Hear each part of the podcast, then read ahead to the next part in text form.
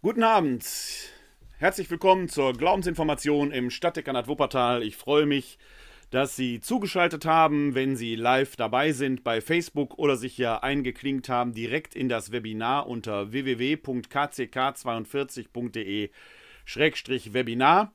Dann können Sie hier live dabei sein und sich gegebenenfalls auch hier in Diskussionen einklinken. Aber ich freue mich auch, wenn Sie bei Facebook live dabei sind oder sich hinterher die Aufzeichnung anhören als Audiopodcast in meinem Audiopodcast podcast.pr-werner-kleine.de. Da besteht auch die Möglichkeit, sich den Link für Ihren Podcast-Catcher herunterzuladen, sodass Sie alle Glaubensinformationen immer passgenau, wenn eine neue Folge erscheint, auf Ihrem Smartphone verfügbar haben. Oder wenn Sie sich die Aufzeichnung später bei YouTube anschauen. Ihnen allen ein herzliches Willkommen. Mein Name ist Werner Kleine von der katholischen Citykirche Wuppertal. Wir schreiben den 22. Dezember im Jahr 2021. Man muss nur noch ein paar Mal schlafen, heißer dann ist Weihnachtstag. Und es ist schon traditionell so, dass wir am Mittwoch vor dem 25.12. dann auch eine Einführung in das Weihnachtsfest, in den weihnachtlichen Festkreis hier begehen, im Rahmen der Glaubensinformation im Stadtdekanat Wuppertal. Die Glaubensinformation im Stadtdekanat Wuppertal findet alle zwei Wochen statt, üblicherweise. Mittlerweile ist üblicherweise aber in dicke Anführungszeichen gesetzt, üblicherweise live im katholischen Stadthaus. Die Anführungszeichen deshalb, weil wir seit über anderthalb Jahren die Glaubensinformation wegen der Corona-Pandemie natürlich nicht live im katholischen Stadthaus fahren können, sondern ja digital zusammenkommen. Ich hatte zwar vor, im Jahr 2022 äh, die Glaubensinformation hybrid zu starten, zu veranstalten, also wieder Live-Treffen im katholischen Stadthaus äh, durchzuführen. Wegen der Omikron-Variante und der dynamischen Entwicklung der Corona-Pandemie wissen wir aber nicht, ob das so funktioniert. Auf jeden Fall bleiben wir hier digital beieinander. Es wird also auch im neuen Jahr auf jeden Fall auf diese Weise hier weitergehen.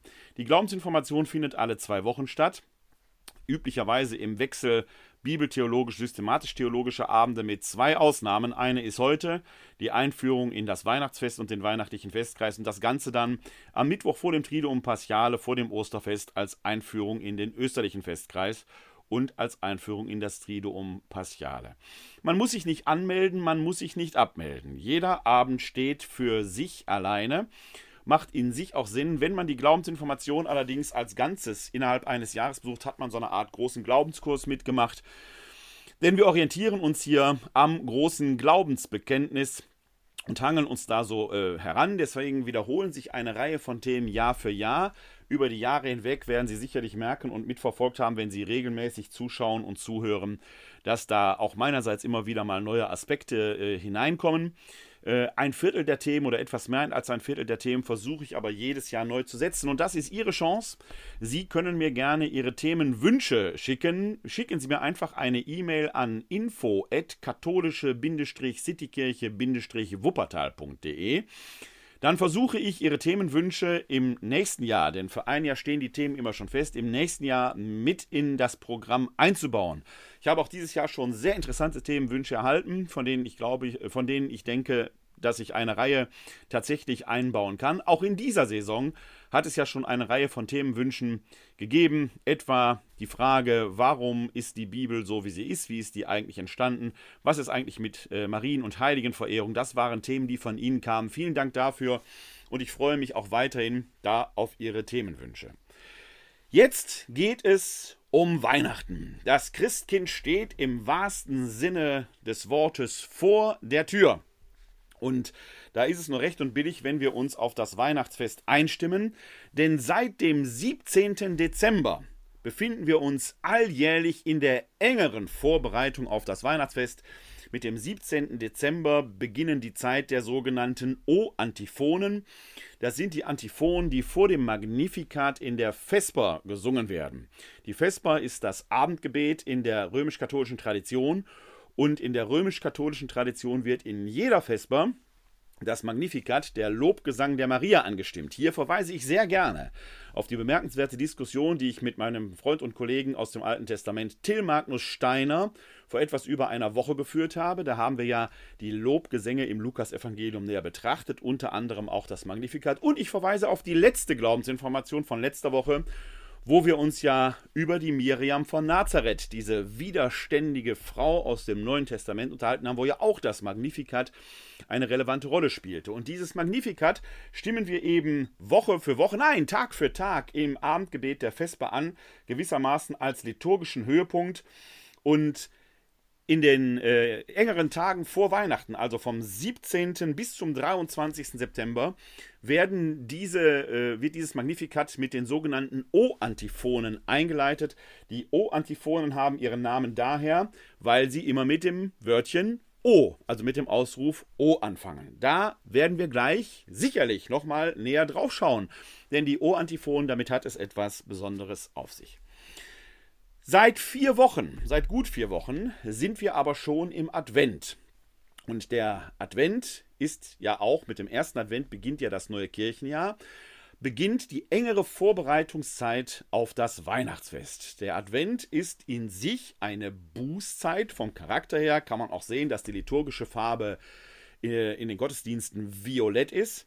Wir haben also eine Zeit der inneren Vorbereitung Erster Advent, zweiter Advent, dritter Advent, vierter Advent, gut vier Wochen, ist von Jahr zu Jahr etwas unterschiedlich, weil natürlich manchmal der heilige Abend selbst auf den vierten Advent fallen kann. Also die Adventszeiten sind mal kürzer, mal länger. Dann kommt der Höhepunkt des Weihnachtsfestes, der 25. Dezember.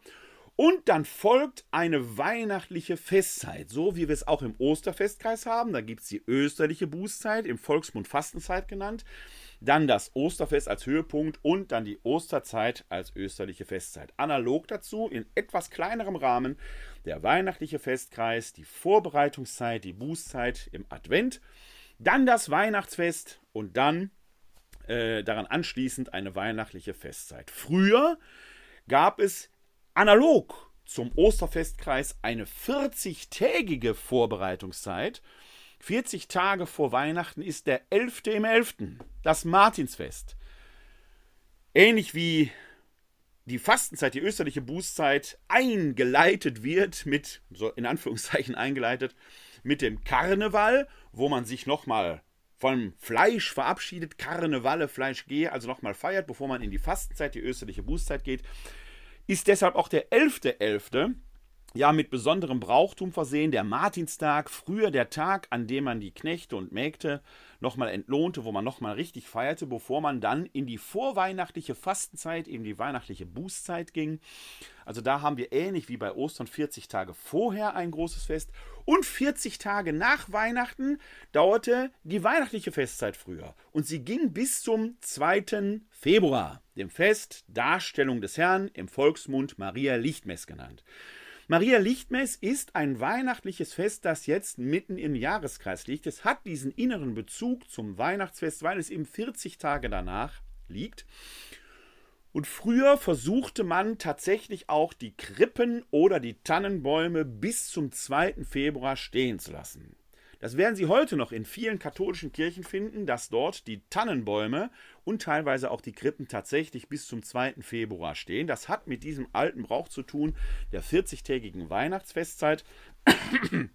Heute werden in vielen Privathaushalten die Tannenbäume sicherlich nicht mehr so lange stehen bleiben, weil die oft schon verdorrt sind, bevor es überhaupt zu Mitte Januar kommt. Und ja, die städtischen Entsorgungsbetriebe auch das ihre tun, weil die die Tannenbäume dann entsprechend abholen sodass dann meistens schon zwei, drei Wochen nach Weihnachten die Wohnungen wieder im festlichen Glanz des Alltags erstrahlen.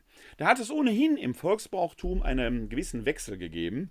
Denn wenn man jetzt durch die Straßen geht, auch hier in Wuppertal, wo ich wohne, auch durch die Straße hier in Vorwinkel, wo ich wohne, kann man schon beobachten, dass eigentlich die gesamte Adventszeit teilweise draußen schon fest festlich geschmückte Tannenbäume stehen, die Fenster sind hell erleuchtet der Adventszeit als Bußzeit, als Fastenzeit, hat sicherlich schon sehr lange seinen Charakter verloren, denn er ist durch Weihnachtsmärkte, durch Glühwein, durch Spekulatius und all die Leckereien, die den Advent ja so festlich werden lassen, sicherlich eher zu einer vorweihnachtlichen Vorbereitungszeit geworden. Das sieht die Kirche natürlich anders, die immer noch den Charakter der Bußzeit haben will, aber das Volk oder Volksbrauchtum ist da einen anderen Weg gegangen. Man bereitet sich auf Weihnachten vor, aber nicht mehr im Sinne einer bußvollen Vorbereitung, sondern einer Zeit der Vorfreude.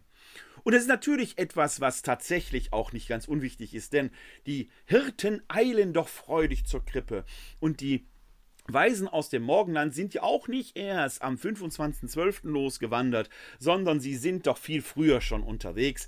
Also da scheint sich offenkundig im Bewusstsein der Bevölkerung etwas zu verändern, sodass manche kulturpessimistische Bemerkungen aus dem Bereich der Kirchen, evangelisch-katholisch, wie auch immer, etwas merkwürdig anmuten und etwas beckmesserisch anmuten. Das gilt zum Beispiel auch für die Person des Weihnachtsmannes beziehungsweise des Christkindes, die immer noch in Konkurrenz zum heiligen Nikolaus gesehen wird, wobei ich persönlich nie verstehen werde, wo die Konkurrenz liegen soll, denn der heilige Nikolaus hat seinen großen Auftritt am 6. im 12., der Weihnachtsmann am 25. im 12. oder das Christkind je nachdem, wie man sieht. Also eigentlich überhaupt keine Konkurrenz. Und auch die mehr, die man immer wieder versucht, kirchlicherseits, insbesondere katholischerseits, da muss ich meinen Glaubensbrüdern und Schwestern so ein bisschen ins Gewissen reden. Der Weihnachtsmann sah eine Erfindung einer äh, Brausefirma aus den USA. Sie wissen, die rote mit dem großen C am Anfang und dem Ola Cola hinten dran. Da muss man sagen, nee, so einfach ist das nicht, liebe Freundinnen und Freunde, denn wir haben ein Weihnachtslied von Hoffmann von Fallersleben. Der hat das 1835 gedichtet, da war von brauner Brause noch lange nicht die Rede und da singen wir Morgen kommt der Weihnachtsmann und bringt uns schöne Gaben. Also schon 1835 gab es den Weihnachtsmann. Wo kommt der eigentlich her? Im römisch-katholischen Sektor wurde früher durch den heiligen Nikolaus beschert. Also am Morgen des 6.12. Der kam eben in der Nacht davor, also in der Nacht vom 5. auf den 6.12., sodass, hier kann man es nochmal betonen, der Nikolausabend eben nicht der sechste abends ist, sondern der fünfte, der Vorabend. Werden wir gleich auch noch an einer anderen wichtigen Stelle, nämlich am Heiligabend sehen. Das geht zurück auf die Heilige Schrift. Im Buch Genesis steht ja schon in den Schöpfungsberichten geschrieben, es ward Abend, es ward Morgen, ein Tag. Dementsprechend beginnt in der jüdischen wie in der christlichen Tradition der Tag nicht um Mitternacht oder mit dem Sonnenaufgang, sondern mit dem Sonnenuntergang, mit dem Abend. Da beginnt der neue Tag. Es wird dunkel und die Dunkelheit gebiert den neuen Tag. Dementsprechend sind die wichtigen Abende die Osternacht, der Martinsabend, der äh, Nikolausabend und der Heiligabend und viele andere Abende auch noch immer der Abend vor dem Festdatum. So brachte früher eben der heilige Nikolaus, und der bringt es ja heute noch in katholischen Kirchen, die Geschenke in der Nacht vom 5. auf den 6.12. Mit der Reformation taten sich die äh, Kirchen, die aus der Reformation hervorgegangen sind, insbesondere schon Martin Luther, aber mit der Verehrung der Heiligen schwer. Das ist ja so ein bisschen auch ein Identitätsmarker, der Trend zwischen evangelisch und katholisch.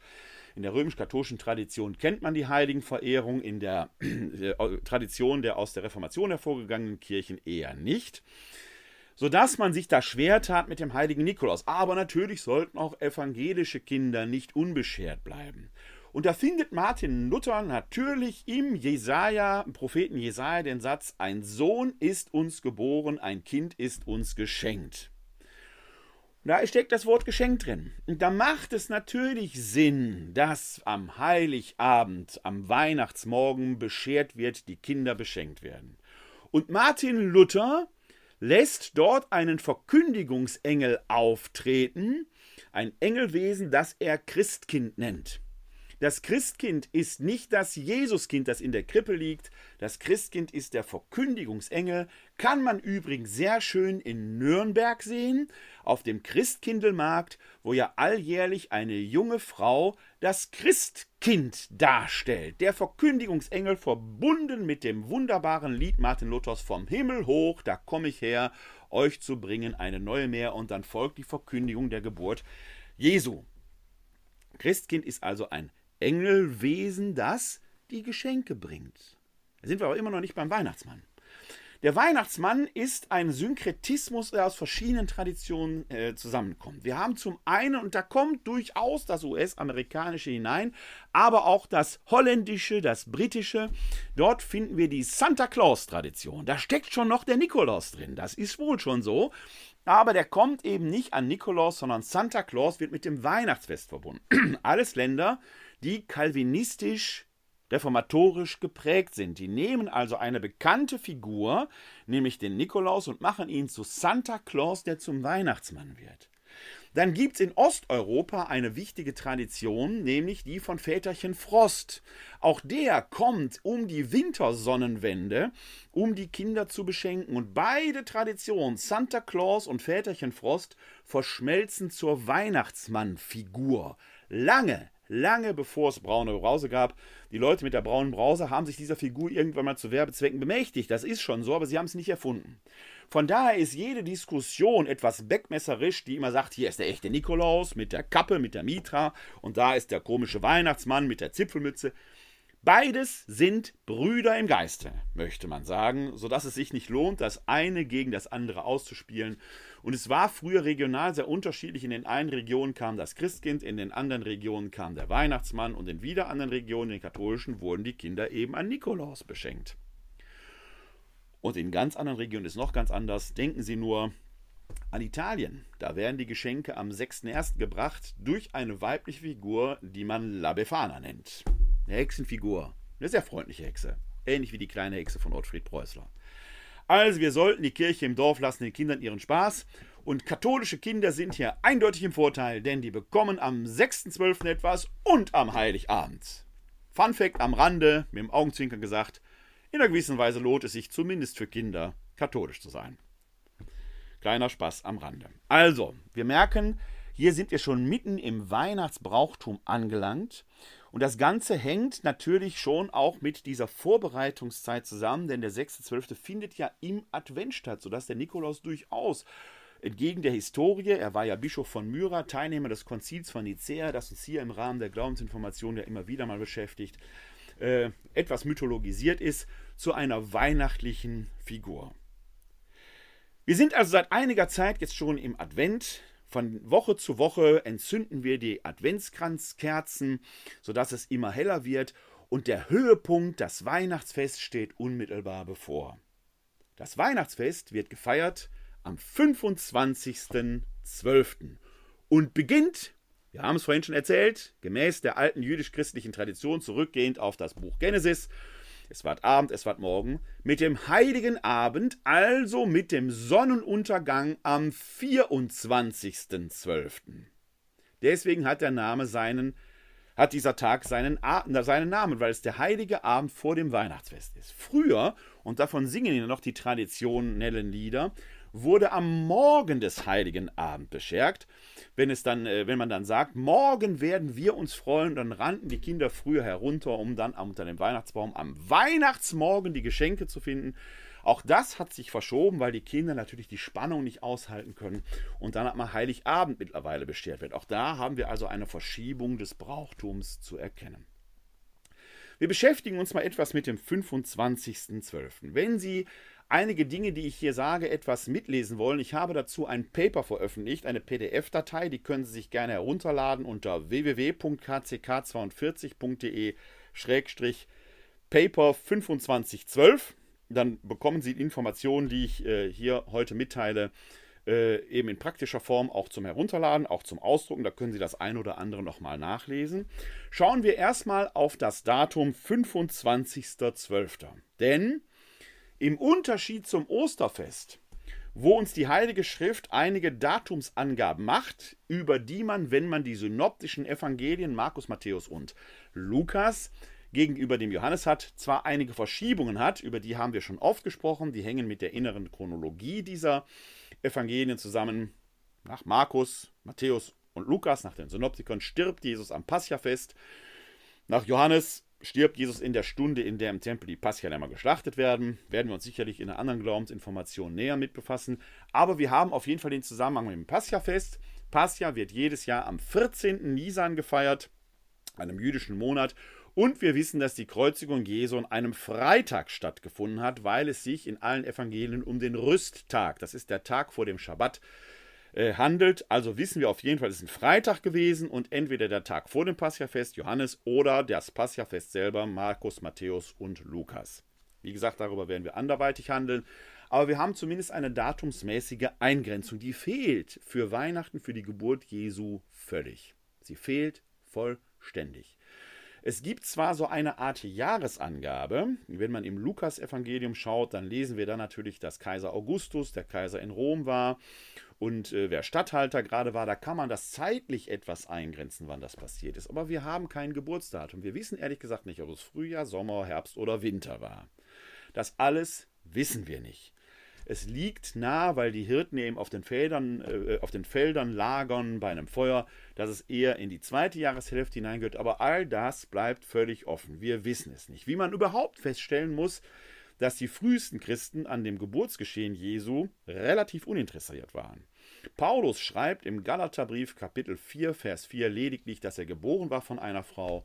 Das Markus-Evangelium, das älteste Evangelium, hat überhaupt keine weihnachtliche Erzählung. Das beginnt direkt mit dem öffentlichen Wirken Jesu. Erst Lukas und Matthäus werden eine Weihnachtserzählung haben, die in sich auch nicht übereinzubringen sind. Wir werden in der ersten Glaubensinformation nach den Weihnachtsferien, also Anfang des Jahres, uns diese Erzählung mal genauer anschauen. Auch die apokryphe Tradition übrigens wird ein spannender, interessanter und auch gewissermaßen humorvoller Abend werden. Das kann ich Ihnen jetzt schon versprechen wenn wir uns da die ein oder andere apokryphe Kindheitsgeschichte mal zu Gemüte führen werden. Das Johannesevangelium eröffnet mit dem großartigen Johannesprolog, wenig erzählerisch, aber großartig hymnisch und gipfelt in dem Wort, das Wort ward Fleisch. Das ist die Weihnachtsgeschichte im Johannesevangelium. Das Wort Gottes, der Logos, nimmt fleischliche Gestalt an. Das ist alles, was wir haben. Und die Weihnachtsgeschichten selber sind datumsmäßig nicht zu fixieren. Man merkt aber der gesamten Dynamik des Neuen Testamentes an. Weihnachten, was heute für uns emotional vielleicht das wichtigste Fest im Kirchenjahr ist, ist eher sekundär. Die frühen Christen feierten das auch gar nicht. Das Weihnachtsfest findet erst seit dem 4. Jahrhundert statt. So um das Jahr 330 beginnt man es zu feiern. Daran kann man schon die Wertigkeit innerhalb des Ganzen sehen. Als man es aber begann zu feiern, und natürlich ist das Interesse groß zu klären, wie kommt eigentlich der zur Welt, den wir Christen als wahren Gott und wahren Menschen verehren? Und da sind wir ja bei Lukas und Matthäus. Man brauchte also ein Festdatum.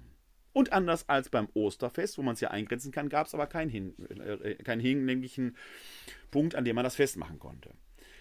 Das Oster, das Weihnachtsdatum, der 25.12., das verdanken wir Kaiser Konstantin hat ja in seiner konstantinischen Wende im Jahr 313 das Christentum zur staatsprägenden Religion gemacht, hing aber vorher möglicherweise einem Sonnenkult an, der dem Sol Invictus, dem unbesiegbaren Sonnengott, gewidmet war. Und dieses Fest des Sol Invictus hängt eng mit der Wintersonnenwende zusammen. Wir hatten ja gerade von heute aus gesehen, heute ist der 22.12., gestern der 21.12., gestern war der kürzeste Tag im Jahr, also der Tag der Wintersonnenwende.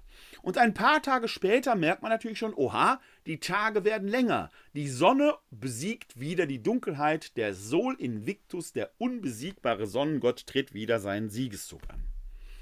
Im Zuge der Christianisierung ist nun Kaiser Konstantin hingegangen und hat gesagt, Christus ist doch die Sonne unseres Heils. Und was liegt da näher, als ihm dieses Sol Invictus Fest zu widmen und an diesem Tag seine Geburt zu feiern.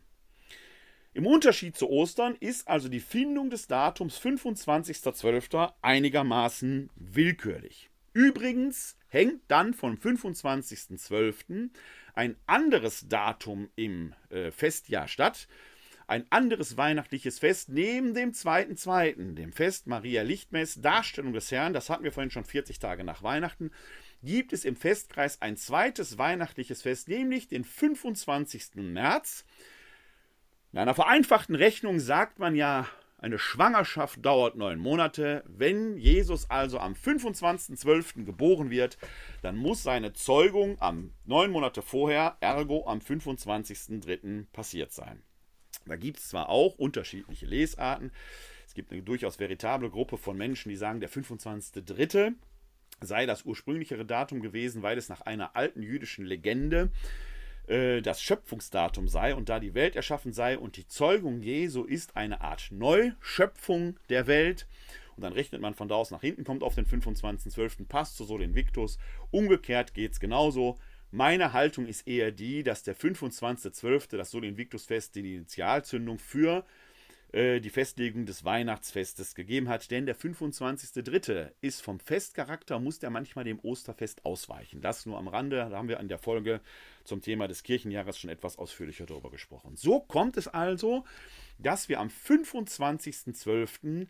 das Hochfest der Geburt unseres Herrn Jesus Christus im Volksmund Weihnachten genannt feiern und begehen.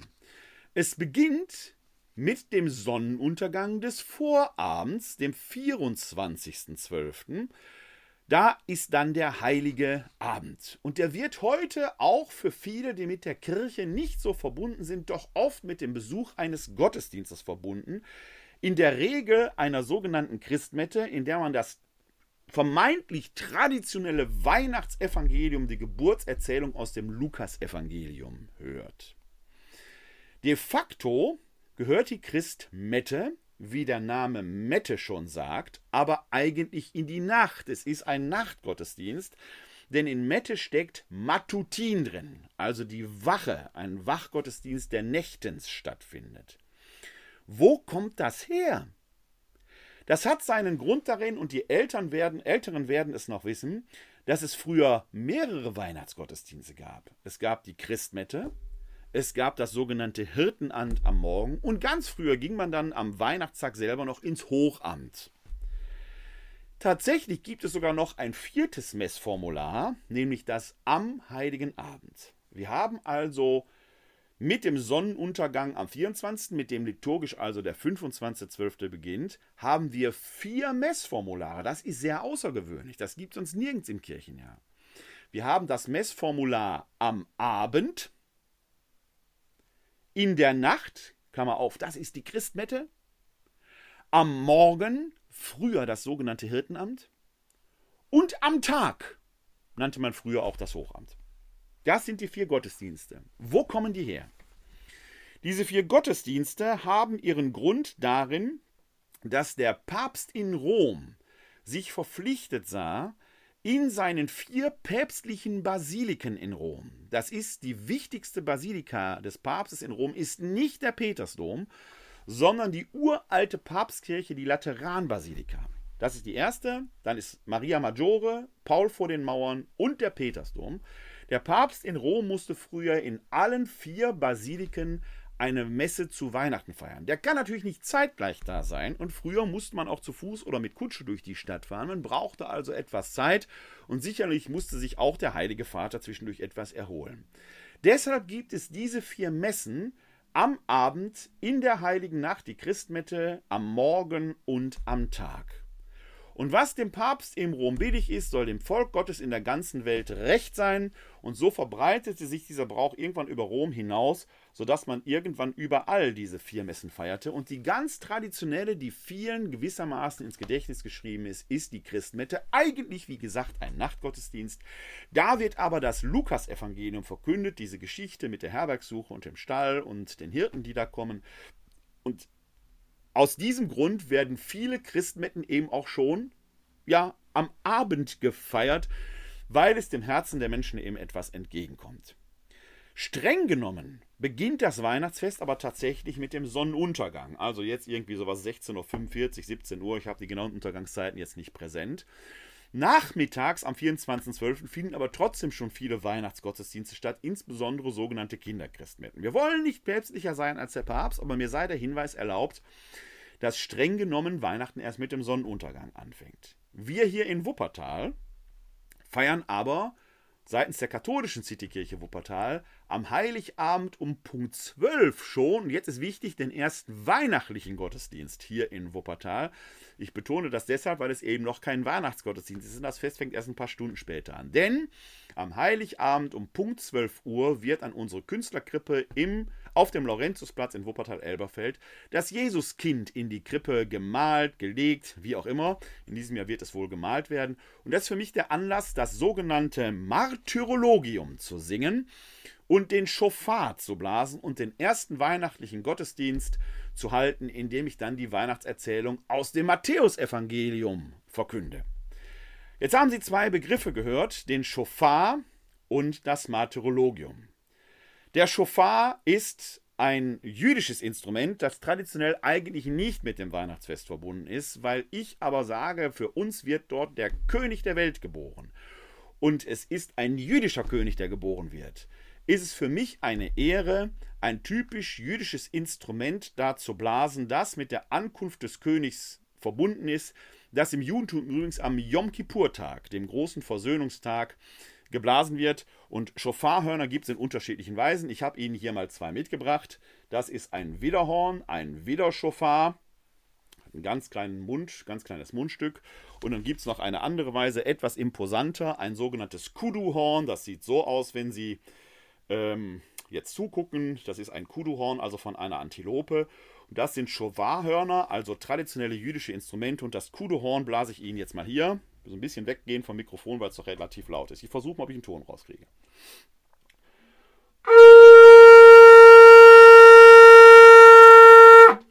Also, das wäre das Kudohorn und der Widerschofar, der ist etwas schwieriger zu blasen. Auch das versuche ich einmal.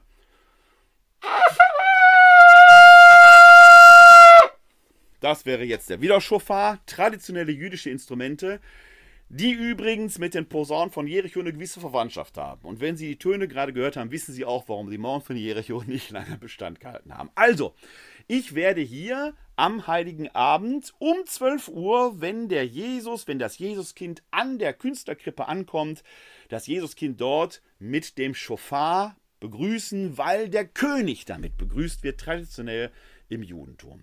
Das ist etwas, was eine Besonderheit vielleicht dann hier in Wuppertal ist. Traditionell aber ist mit dem Weihnachtsfest die Ankündigung des Weihnachtsfestes der Geburt Jesu mit dem Martyrologium verbunden. Und dieses Martyrologium finden Sie auf dem Paper. Ich sage nochmal die Adresse www.kck42.de Paper 2512. Und ich habe das mal hier, äh, blende Ihnen das auch gerne mal ein. Da haben Sie das Martyrologium von diesem Paper, da können Sie es sehen. Dieses Martyrologium ist traditionell, hat seinen Namen traditionell daher, dass es im sogenannten Martyrologium steht. Das Martyrologium ist gewissermaßen der römische Heiligenkalender. Und da steht am 25.12. von Alters her eben eine lange heilsgeschichtliche Ankündigung des Weihnachtsfestes. Im Urmartyrologium beginnt das gewissermaßen hier aber da noch mit der jüdischen Zeitzählung, also ein paar tausend Jahre nach der Erschaffung der Welt und der Erschaffung des Menschen. Das Deutsche Liturgische Institut hat seit dem Jahr 2000 zur Jahrtausendwende eine Adaption veröffentlicht, die, wenn man so will, die modernen Liturgie, die modernen naturwissenschaftlichen Erkenntnisse berücksichtigt, denn wir wissen ja, dass die Welt nicht erst vor ein paar tausend Jahren, sondern vor Milliarden Jahren durch den Urknall ins Dasein gekommen ist sodass wir in dem Martyrologium, das ich Ihnen hier präsentiert habe, diese Fassung aus dem Liturgischen Institut haben, wo wir hier einen Schöpfungsbezug herstellen, der auf die Schöpfung rekurriert. Und jetzt geht das weiter. Jetzt finden wir hier Jahrtausende seit der großen Flut. Da wird an Noach und den Noachbund erinnert, äh, also die große Sintflut. Dann geht es hier 2000 Jahre waren vergangen seit der Berufung Abrahams. Da ist der Abrahambund. Und dann kommt nochmal 1500 Jahre seit Mose das Volk Israel aus Ägypten herausgeführt hat, der Mosebund. Damit sind die drei Bünde des alterwürdigen Testamentes bezeichnet, nämlich der Bund Gottes mit Noah, der Bund Gottes mit Abraham und der Bund Gottes mit Mose. Diese drei Bundesschlüsse für das Volk Israel essentiell werden hier im christlichen Martyrologium adressiert und erinnert, sodass das Weihnachtsfest dort eine gewisse Einordnung erfährt. Jetzt werden andere relevante heilsgeschichtliche Ereignisse bezeichnet, nämlich tausend Jahre seit der Salbung David zum König. Dem David ist ja verheißen worden, dass der Messias aus seinem Haus kommt dann in der 65. Jahrwoche nach der Weissagung Daniels. Bis hierhin haben wir Heilsgeschichte und Verheißungen aus dem altehrwürdigen Bund, dem altehrwürdigen Testament. Dann macht das Martyrologium einen Change und wechselt gewissermaßen in die weltliche Perspektive. Denn jetzt kommt die 194. Olympiade, also eine Zählung, die auf den hellenistischen Sektor zurückgeht, 752 Jahre nach der Gründung der Stadt Rom, im 42. Regierungsjahr des Kaisers Octavianus Augustus, als auf dem ganzen Erdkreis Friede war, im sechsten Zeitalter der Welt, und jetzt macht dieses moderne Martyrologium noch eine rückwärtige Einordnung, nämlich man zählt von heute aus in die Vergangenheit, nämlich in diesem Jahr muss ich singen, vor 2021 Jahren. Das heißt, dieser ganze Textpassus hier von Anfang bis hierhin ist eine Auflistung, eine Zählung der weltgeschichtlichen und heilsgeschichtlichen Ereignisse, die alle auf etwas hingeordnet sind, das jetzt angekündigt wird. Da wollte Jesus Christus, ewiger Gott, Sohn des ewigen Vaters, Gott von Gott und Licht vom Licht, die Welt heiligen durch seine Gnaden, durch seine liebevolle Ankunft, durch den Heiligen Geist empfangen und nun nach neun Monaten von Maria, der Jungfrau zu Bethlehem in Juda geboren, wird er Mensch. Er, das wahre Licht, das jeden Menschen erleuchtet, kam in die Welt Heute feiern wir den Tag seiner Geburt, das hochheilige Weihnachtsfest.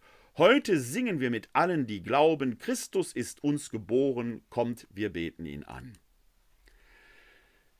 Dieses Martyrologium, dieser Text, gesungen, ist nichts, was verpflichtend zur weihnachtlichen Liturgie dazugehören würde, aber es ist etwas, das man im Zusammenhang am Beginn einer weihnachtlichen Liturgie tun kann denn es eröffnet diesen wunderbaren Horizont, der sagt, wir haben hier ein Ereignis, das geschichtlich eingeordnet wird, zum einen in die göttliche Heilsgeschichte, die aber sich in der Welt, der weltlichen Geschichte ereignet, und innerhalb dieses Duktus, dieser Dynamik wird deutlich, wir stehen hier im Zenit der Zeiten, hier wird die Welt neu erschaffen Jesus Christus nimmt menschliche Gestalt an, das Glaubensbekenntnis wird adressiert, Gott von Gott, Licht vom Licht, etwas, was wir aus dem großen Glaubensbekenntnis kennen, und die Zeit erfüllt sich nun. Und dann kommt etwas zum Tragen. Heute ist das hochheilige Weihnachtsfest.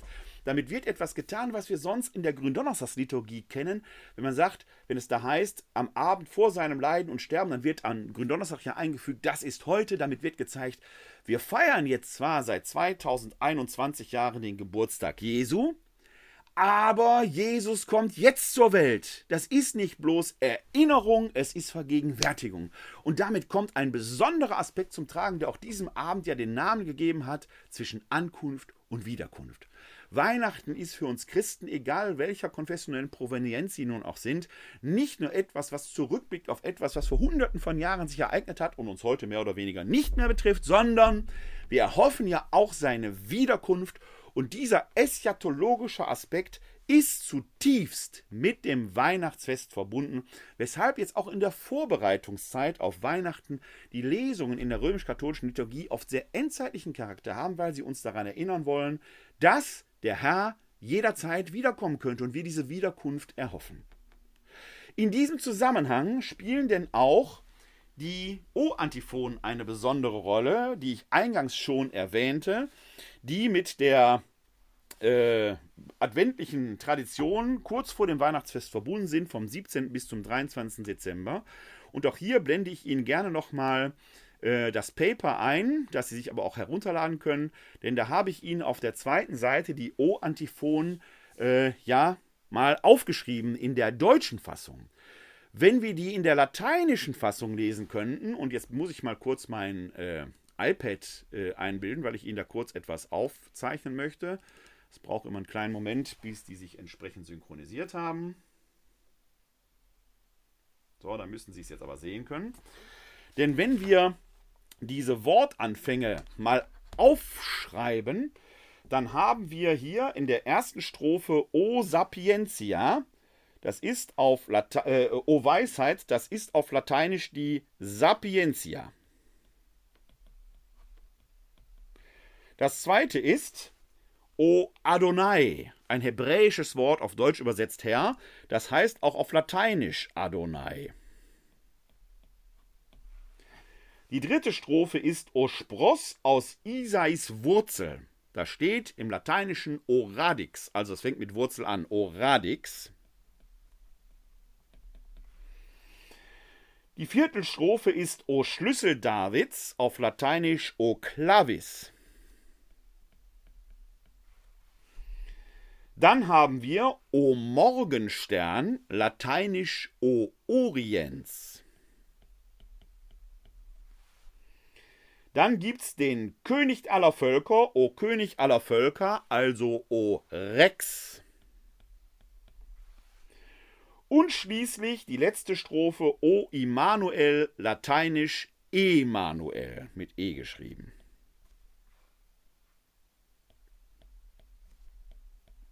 So. Jetzt nehmen wir nur die Anfangsbuchstaben dieser Worte. Also S, A, R, C, O, R, E. Von oben nach unten gelesen Sarkore. Gibt keinen Sinn. Wenn man das Ganze aber rückwärts liest, also von unten nach oben oder von hinten nach vorne, je nachdem, wie Sie, wie Sie es lesen, dann entsteht dort die Lesart Erokrass.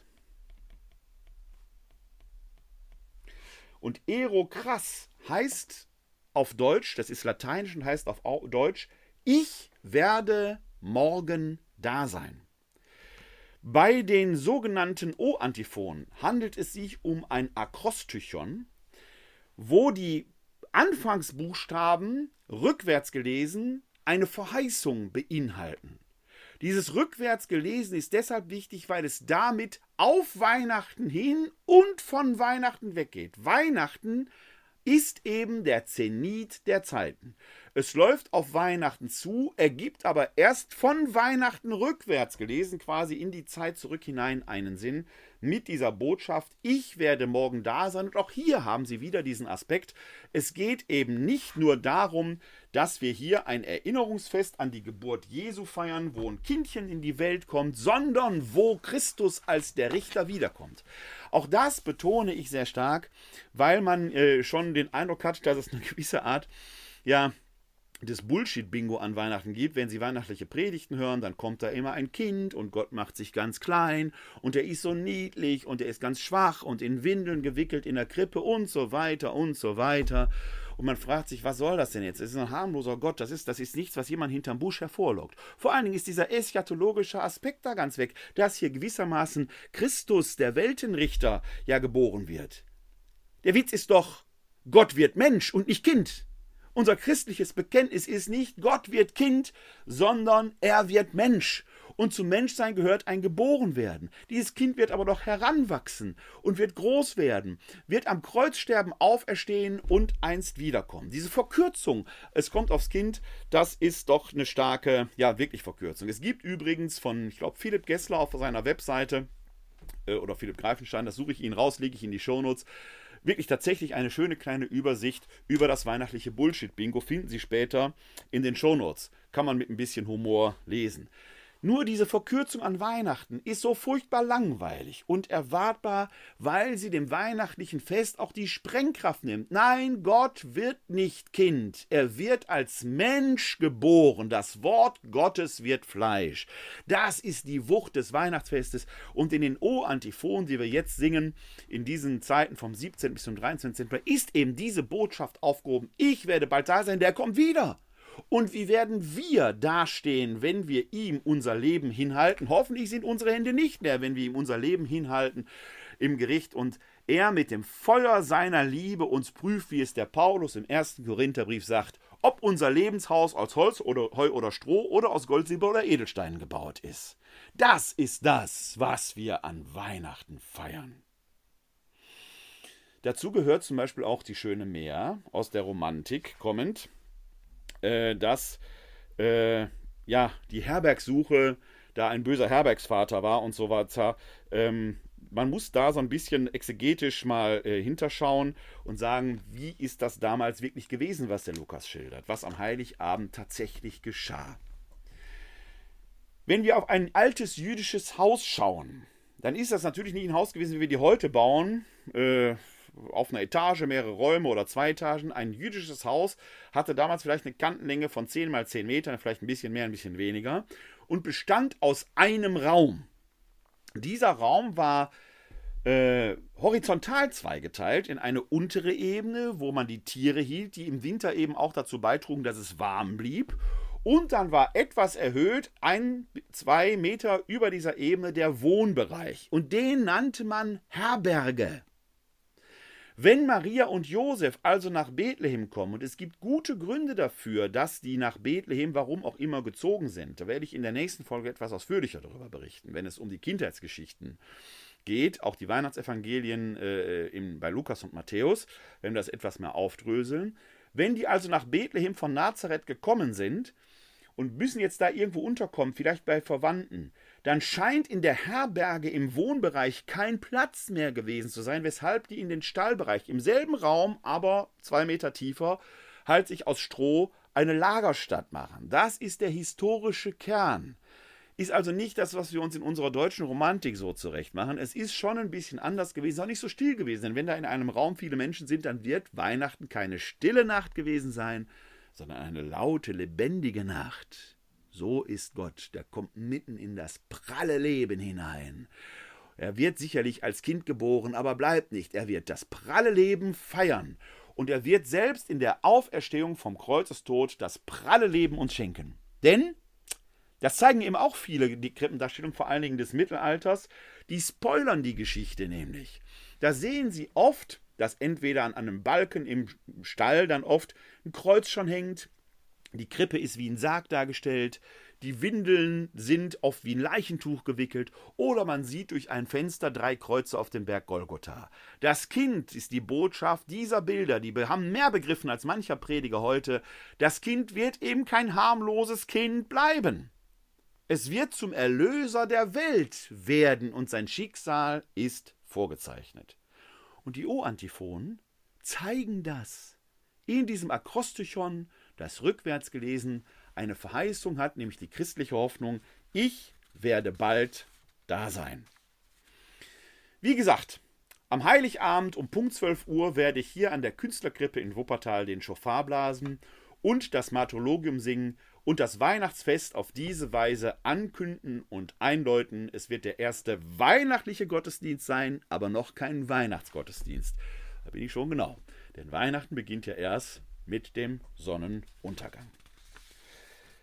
Wir haben, wenn wir in den weihnachtlichen Festkreis hineinschauen, vor Weihnachten haben wir die weihnachtliche Bußzeit, Advent im Volksmund genannt, und nach Weihnachten die weihnachtliche Festzeit. Wenn wir da hineinschauen, dann gibt es eine Reihe von Weihnachtsfesten und weihnachtlichen Festen, die da eine Rolle spielen. Wir gucken uns die mal an, denn da haben wir in diesem Jahr auch eine Besonderheit.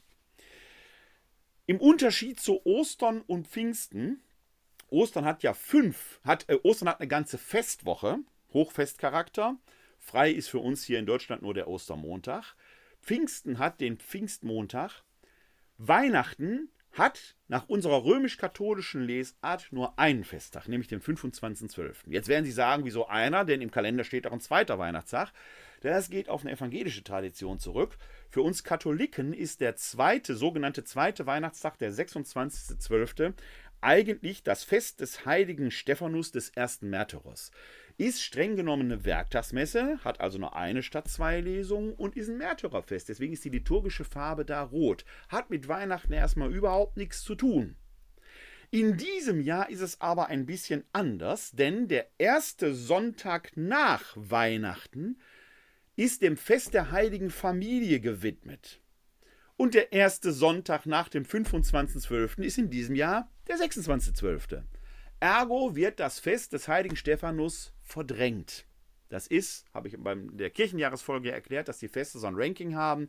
Fest der heiligen Familie steht über dem heiligen Stephanus, also fällt das Fest des heiligen Stephanus in diesem Jahr in Anführungszeichen aus und wir feiern am 26.12.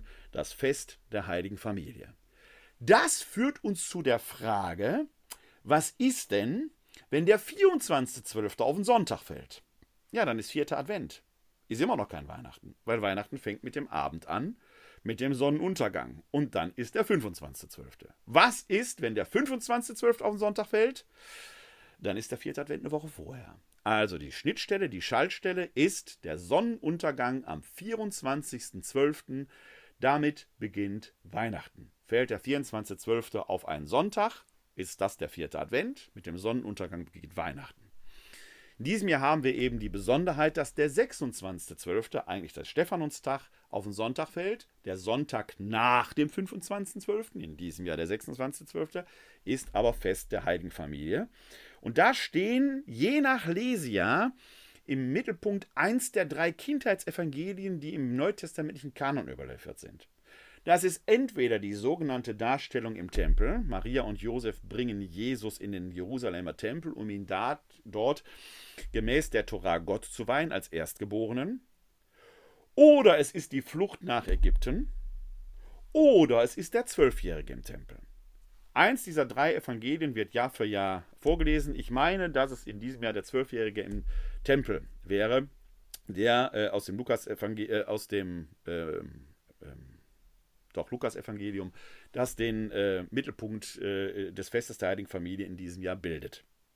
Am 28. Dezember ist alljährlich das, das Fest der unschuldigen Kinder, das an den legendarischen Kindermord in Bethlehem erinnert. Der ist historisch nicht nachweisbar. Im Matthäusevangelium wird ja davon berichtet, dass Herodes dort alle Erstgeborenen töten lassen wollte, um den König der Juden, diesen Neugeborenen, zu beseitigen, der ihm da gefährlich werden konnte.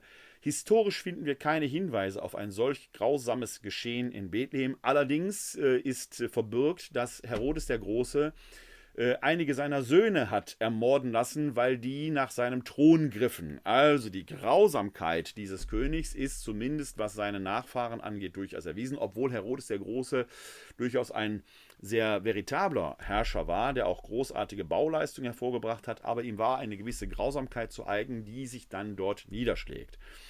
Dieser sogenannte legendarische Kindermord in Bethlehem wird am 28. Dezember am Fest der unschuldigen Kinder vergegenwärtigt. Ein weiteres Fest innerhalb des weihnachtlichen Jahreskreises ist dann der 1. Januar, das Hochfest der Gottesmutter Maria. Früher war es das Fest der Beschneidung Christi, denn das steht ja dann gerade im Matthäusevangelium, die sogenannte Darstellung im Tempel, dass am achten Tag nach seiner Geburt die, männliche Erst, die männlich Erstgeborenen beschnitten wurden. Das feierte man früher am 1. Januar also ein Aspekt, der an die jüdische Herkunft Jesu auch erinnerte, ist leider, leider aus dem Festkalender verschwunden. Jetzt feiern wir da am Jahresbeginn das Hochfest der Gottesgebärerin, das Hochfest der Gottesmutter Maria, die gewissermaßen als Schutzpatronin des nun neuen und folgenden Jahres äh, ja, verehrt wird.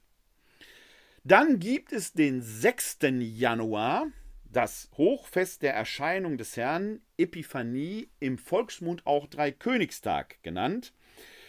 Dieser, dieses Fest läutet dann gewissermaßen die, den Endspurt des weihnachtlichen Festkreises ein, denn am Sonntag nach dem Hochfest der Erscheinung des Herrn wird das Fest der Taufe des Herrn gefeiert, das den Übergang zum Jahreskreis markiert. Darüber haben wir auch in der Folge des Kirchenjahres ausführlich gesprochen. Manchmal, wenn das Hochfest Epiphanie an einem Sonntag gefeiert wird, wird Taufe des Herrn manchmal an einem Montag gefeiert. Deswegen wird er nicht erster Sonntag im Jahreskreis genannt, sondern der, der Sonntag nach Festtaufe des Herrn ist in jedem Fall der zweite Sonntag im Jahreskreis. Taufe des Herrn, sage ich immer, ist so eine Art Schwellenfest. Man steht in einem, mit einem Bein gewissermaßen noch im Weihnachtsfestkreis und mit dem anderen schon im Jahreskreis. Das ist der weihnachtliche Festkreis für 40 Tage bis zum 2. Februar. Heute, sagen wir mal, stark zwei Wochen. Aber der 6. Januar hat es so oder so in sich. Denn auch mit ihm ist ein altes Brauchtum verbunden, dass man an diesem Tag, an dem man ja daran erinnert, wie die Weisen aus dem Morgenland gewissermaßen als symbolische Vertreter der nichtjüdischen Völker kommen, um Jesus, den neugeborenen Sohn, den König der Welt, den Sohn Gottes zu verehren, ähm, äh, dass man äh, da die sogenannte Festankündigung verkündet. Wir haben ja eine Reihe von beweglichen Feiertagen im Jahr, Ostern, Fronleichnam, Pfingsten und so weiter. Das sind ja Feste, die nicht an einem fixen Datum sind, sondern die zu einem Großteil ja vom Frühlingsvollmond abhängig sind und vom Sonntag nach dem ersten Frühlingsvollmond.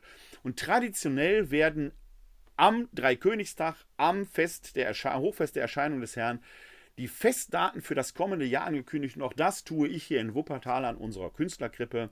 Am 6. Äh, Januar um 12 Uhr werde ich dort in einem kleinen Gottesdienst feierlich die Festdaten des kommenden Jahres ausrufen. Natürlich ist mit dem Dreikönigstag noch etwas anderes verbunden. Aus dem Mittelalter kennen wir schon das Brauchtum, das dort äh, gesammelt wurde, dass dort Kinder durch die äh, Dörfer und durch die Städte zogen und den Segen brachten. Und das päpstliche Missionswerk für Kinder hat diesen Brauch ja aufgegriffen in der Dreikönigsaktion mit dem Sternsingen, dem sogenannten Sternsingen sodass auch heute wieder Kinder durch die Städte ziehen, in die Häuser gehen, dort Geld sammeln für bedürftige Kinder in aller Welt, aber natürlich auch den Segen dalassen. Und der Segen, wie der aussieht, den kann ich Ihnen auch noch mal gerne hier aufzeichnen. Dazu teile ich noch mal mein iPad. Kleinen Moment. Ich muss erst wieder hier entsprechend koppeln.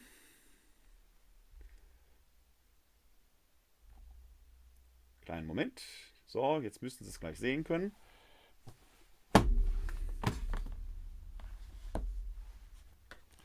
So, der Dreikönigssegen sieht folgendermaßen aus. Ich mach einmal hier frei. Im nächsten Jahr sieht er folgendermaßen aus. Wir haben die 20, den Stern. Das kann ich schöner machen. Das machen wir auch schöner. So, die 20, den Stern. Dann C, Kreuz, M, Kreuz, B, Kreuz und dann im nächsten Jahr 22. Hier erkennen Sie schon, dass die 20 und die 22 jeweils die Jahreszahl des aktuellen Jahres verdeutlichen. Jetzt also 2022, danach 2023 und so weiter und so weiter. Der Stern steht für den Stern von Bethlehem, dem die Weisen aus dem Morgenland ja gefolgt sind. Auch da gibt es eine Reihe von Spekulationen, was das wohl für ein Stern gewesen sei, ob es ein, ein äh, Komet gewesen sei, äh, nachweislich äh, astrologisch, äh, astronomisch ist ähm, eine Konjunktion der Planeten Saturn und Jupiter sieben Jahre vor unserer Zeitrechnung, also in der Nähe der Geburt Jesu.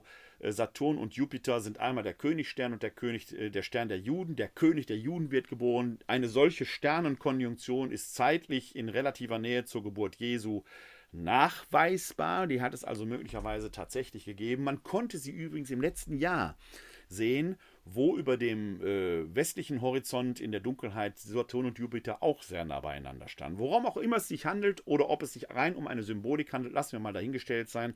Auf jeden Fall berichtet das Matthäusevangelium ja von einem Stern, den die Sterndeuter gesehen haben. Dieser Stern findet sich hier in der Segensformel drin. Dann haben wir drei Kreuze, die stehen für den Segen im Namen des Vaters, des Sohnes und des Heiligen Geistes und dann die Buchstaben C, M, B. Die Sternsinger heute bringen den Segen Christus mansionem benedicat. Christus segnet dieses Haus. Traditionell verbergen sich aber hinter CMB oder werden die oft in Verbindung gebracht mit den Namen der vermeintlichen Sterndeuter Kaspar, Melchior und Balthasar. Was hier nun die reine und echte traditionelle Wahrheit ist, wird nicht so leicht zu entscheiden sein. Denn gerade im süddeutschen Bereich finden wir oft die Segensformel 20, also würde man finden 20, Stern K, Kreuz M, Kreuz B, Kreuz 22. Und das schon auf alten Segenspfosten aus dem 17. und 18. Jahrhundert. K wurde nie für Christus geschrieben, sondern würde dann tatsächlich auf Kaspar hindeuten. Also es hat regional offenkundig tatsächlich Segensformeln gegeben, die eher an die Namen, die vermeintlichen Namen der drei Könige adressierten. In anderen Stellen mag es Christus Mansion in Benedikat gewesen sein, wie auch immer sie das für sich auflösen mögen. Es gilt, dass der Segen, der Jahressegen in die Häuser gebracht wird. Die Namen der drei Könige sind übrigens nicht verbürgt, in der Bibel schon gar nicht. In der Bibel ist ja auch von Magiern, also Sterndeutern die Rede, wahrscheinlich heidnischen Kultpriestern. Die Namen sind nicht verbürgt. In anderen Ländern haben die auch andere Namen. Wie auch immer, wichtig ist, der Segen Gottes möge auf denen ruhen, die in dem Haus ein- und ausgehen, auf denen dieser Segen geschrieben ist. Sollten Sie den Sternsingern in diesem Jahr begegnen, nehmen Sie sich auf jeden Fall einen Segen mit und werden Sie zum Segen, indem Sie eine kleine und angemessene Gabe den Kindern mitgeben, die kommt mit Sicherheit gut an und wird an eine gute Stelle gebracht. Regional unterschiedlich gibt es auch noch einige andere schöne Brauchtümer. Ein sehr schöner Brauchtum ist das sogenannte Kindelwiegen, das man früher vor allen Dingen in Frauenklöstern pflegte. Dort wurde eine Christusfigur von Arm zu Arm gereicht und wir haben noch heute sehr schöne Wiegelieder, zum Beispiel, die so ein bisschen auch so ein bisschen schunkelnd sind, wo man das Kind gut wiegen kann, die sehr gerne gesungen werden. Eins der berühmtesten ist sicherlich dieses Josef lieber Josef mein. Josef lieber Josef mein, hilf mir wiegen mein Kindelein und so weiter. Also ein klassisches Kindelwiegelied, wo man das Kind von Arm zu Arm reicht. In vielen Gemeinden ist es ja heute noch so, dass die Krippe am Anfang des Gottesdienstes leer ist und der Zelebrant trägt die Christusfigur, diese Kindesfigur hinein, legt sie am Anfang feierlich in die Krippe. Das ist rituell nicht vorgeschrieben, aber ein schöner Brauch, der und da ist. Und ähnlich könnte man auch sagen, dass ein solches Kind vielleicht durch die Gemeinde gereicht wird, dass jede, jeder dieses Kind kurz in der Händen hat, wiegt und weiterreicht. So wie wir das Wort Gottes, das Fleisch gewordene Wort Gottes hören und weitergeben sollen. Sicher, sicher, ich weiß, wir sind im Corona-pandemischen Zeitalter, da ist das mit Weitergeben etwas schwierig. Mir geht es hier generell um die Idee, die dahinter steckt, Ihnen die nahezubringen. Es wäre ein schöner Brauch, den man in besseren Zeiten, die nicht Corona-pandemisch geprägt sind, entsprechend pflegen könnte. Im süddeutschen Bereich gibt es dann auch die Tradition der sogenannten Fatschenkinder. Findet man bei uns hier im norddeutschen Bereich weniger, aber im süddeutschen Bereich findet man sie. Dieses, dieser Name Fatschenkind kommt vom, Late vom, vom lateinischen Fascia, die Windel. Fatschenkinder sind kleine ähm, Püppchen, die in Windeln gewickelt sind, die man auch sehr oft in Frauenklöstern findet. Dort schenkte man den Novizinnen sehr häufig Jesusfiguren, die so gewickelt waren, gewissermaßen als Trösterlein, das über die Trennung vom Elternhaus hinweg helfen sollte. Also wenn Sie in Süddeutschland sind und Sie finden solche kleinen Püppchen, die so entsprechend gewickelt sind, das sind sogenannte Fatschenkinder. Sehr häufig und auch in unseren Breiten verbreitet sind, ist die Tradition des Krippengangs. Man geht am ersten oder zweiten Weihnachtstag oder auch in der Zeit danach in Kirchen und besucht die Krippen, die dort sind. Die Krippentradition selbst geht der Legende nach auf Franz von Assisi zurück, der die Weihnachtserzählung veranschaulichen soll, wollte und in einem Stall tatsächlich Ochs und Esel gehabt hat und dort ein Kind, ein Neugeborenes in die Krippe gelegt hat. Und das haben Menschen hinterher dargestellt. Und kaum ein Haushalt, wo nicht eine Krippe entsprechend aufgebaut würde. Und es gehört in vielen Haushalten dazu, dass man wenigstens am zweiten Weihnachtstag einen Krippengang macht, also spazieren geht und Krippen besucht. Wir haben hier in Wuppertal dafür extra eine Homepage veröffentlicht, wo Sie sich informieren können, wann die Kirchen hier geöffnet haben, wann die Krippen besichtigt werden können, auch Fotos von den Krippen da. Wenn Sie da mal die Internetseite www.wuppertaler-krippen.de besuchen, können Sie sich da informieren. In anderen Städten, auch in Ihrer, wenn Sie nicht in Wuppertal wohnen, wird es so etwas Ähnliches geben. Berühmt sind die Krippengänge in Köln, gar keine Frage. Mit dem Kindermord in Bethlehem, dem legendarischen, und dem 28.12., dem Fest der unschuldigen Kinder, ist oft der Brauch des Kindersegnens verbunden. Gibt es aber auch am Fest der Heiligen Familie. Also auf jeden Fall im weihnachtlichen Bereich, entweder am Fest der Heiligen Familie oder im Zusammenhang mit dem 28.12. finden vielerorts Gottesdienste statt, wo den Kindern der besondere Segen gesprochen, zugesprochen wird. Und das ist mir in diesem Jahr besonders wichtig, das zu sagen, wo die Missbrauchskrise immer deutlicher und immer offenbaren wird. Jesus segnet Kinder. Er legt keine Hand an sie. Wir sollen Kinder segnen. Wer Hände an Kinder legt, legt sich selber besser einen Mühlstein um den Hals, wie Jesus sagt, und springt vom höchsten Felsen in den tiefsten See. Die Kinder zu segnen, ihnen den Schutz Gottes zuzusagen, auf dass ihnen nichts Schlechtes passiert, ist eine gute Tradition, die mit dem 28.12. oder dem Fest der Heiligen Familie verbunden ist. Auch in diesem Jahr werden wir Weihnachten feiern, sicherlich unter besonderen Bedingungen. Das zweite Weihnachtsfest in pandemischen Zeiten. Wir werden sicherlich vielerorts Stille Nacht, Heilige Nacht singen wir werden die Orgelmusik hören, die festliche Musik, aber die Kirchen werden nicht so voll sein wie sonst, weil wir die Abstände wahren müssen und weil man sich vielerorts anmelden muss. Das ist nicht das, was wir wollen, aber es gilt das, was Angelus Silesius gesagt hat. Wenn Christus heute geboren wird und er wird nicht in dir geboren, dann kann eigentlich nicht Weihnachten werden. Wir hoffen darauf, dass wir bald wieder Weihnachten festlich in unseren Kirchen feiern können mit Chorgesang und Orgelmusik, mit festlichem Gesang aus voller Kehle. Aber Christus kommt auch heute noch zur Welt, am besten in dir und in mir. Das Wort Gottes will Fleisch werden, auch heute noch. Es soll Gestalt annehmen, nicht nur in unseren Mündern durch unsere Zungen, sondern in unseren Herzen und unseren Händen.